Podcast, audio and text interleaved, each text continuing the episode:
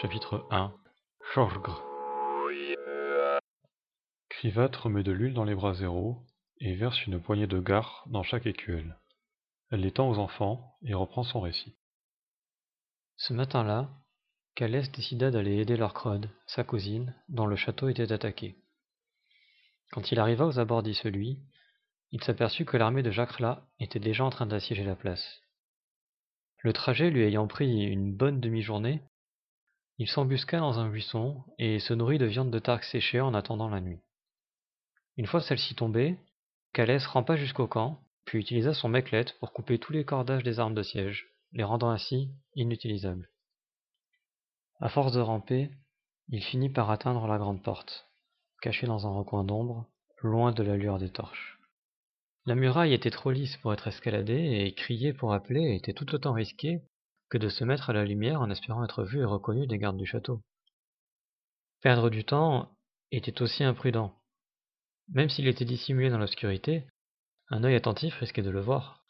Malgré tout, il s'accroupit, ouvrit son escarcelle, en sortit son carnet, dont il arracha une feuille, et se mit à écrire une anecdote qu'il était le seul à connaître avec sa cousine, afin qu'elle ne soupçonne pas un piège, puis il enroula son mot autour d'une petite pierre et tenta de la jeter par-dessus la muraille, sur le chemin de ronde. La première fois, il visa trop bas, et la pierre rebondit sur un créneau. Il se plaqua contre le mur en espérant ne pas être remarqué. Personne n'entendit le bruit. Ainsi, il put essayer une deuxième fois et réussir. Il resta dans l'obscurité et à guetter le moindre bruit, tout en observant les mouvements des assiégeants qui patrouillaient en surveillant le camp. Il finit par entendre, à peine malgré son ouïe fine, le chuchotement des gardes du haut des remparts. Un long moment s'écoula ensuite. Calès, qui continuait à observer les alentours, remarqua un garde ennemi qui regardait dans sa direction. Retenant sa respiration, il le vit s'approcher de plus en plus, intrigué. Le guerrier comprit qu'il n'avait plus le choix. Le garde donnerait bientôt l'alerte.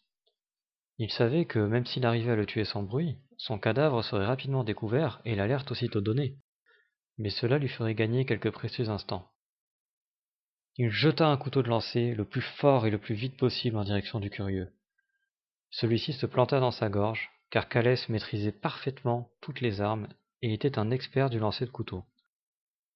Le Klingon mourut sans avoir eu le temps de crier.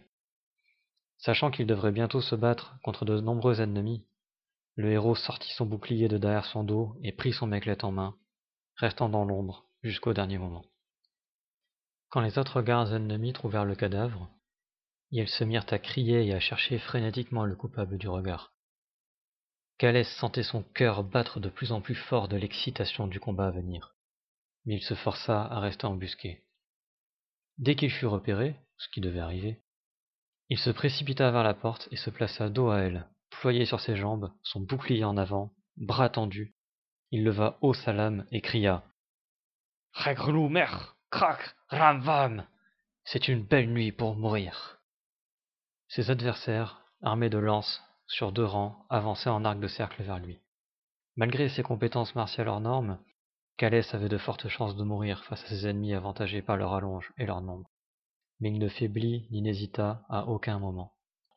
Quand les lances arrivèrent à portée, le guerrier commença à les frapper de son meclette dans l'espoir de les briser, tout en se protégeant de son bouclier.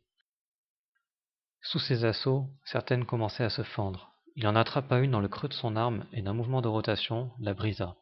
Des coups de lance passèrent sous son bouclier et lui tailladèrent les mollets, mais il tint bon. Alors que l'affrontement s'intensifiait, Calès sentit ses bras l'attraper et le tirer en arrière. Sous l'emprise de la fièvre du combat, il se débattit pour pouvoir continuer à lutter, mais il fut inexorablement entraîné en arrière, jusqu'à voir la grande porte se refermer. Fin du chapitre.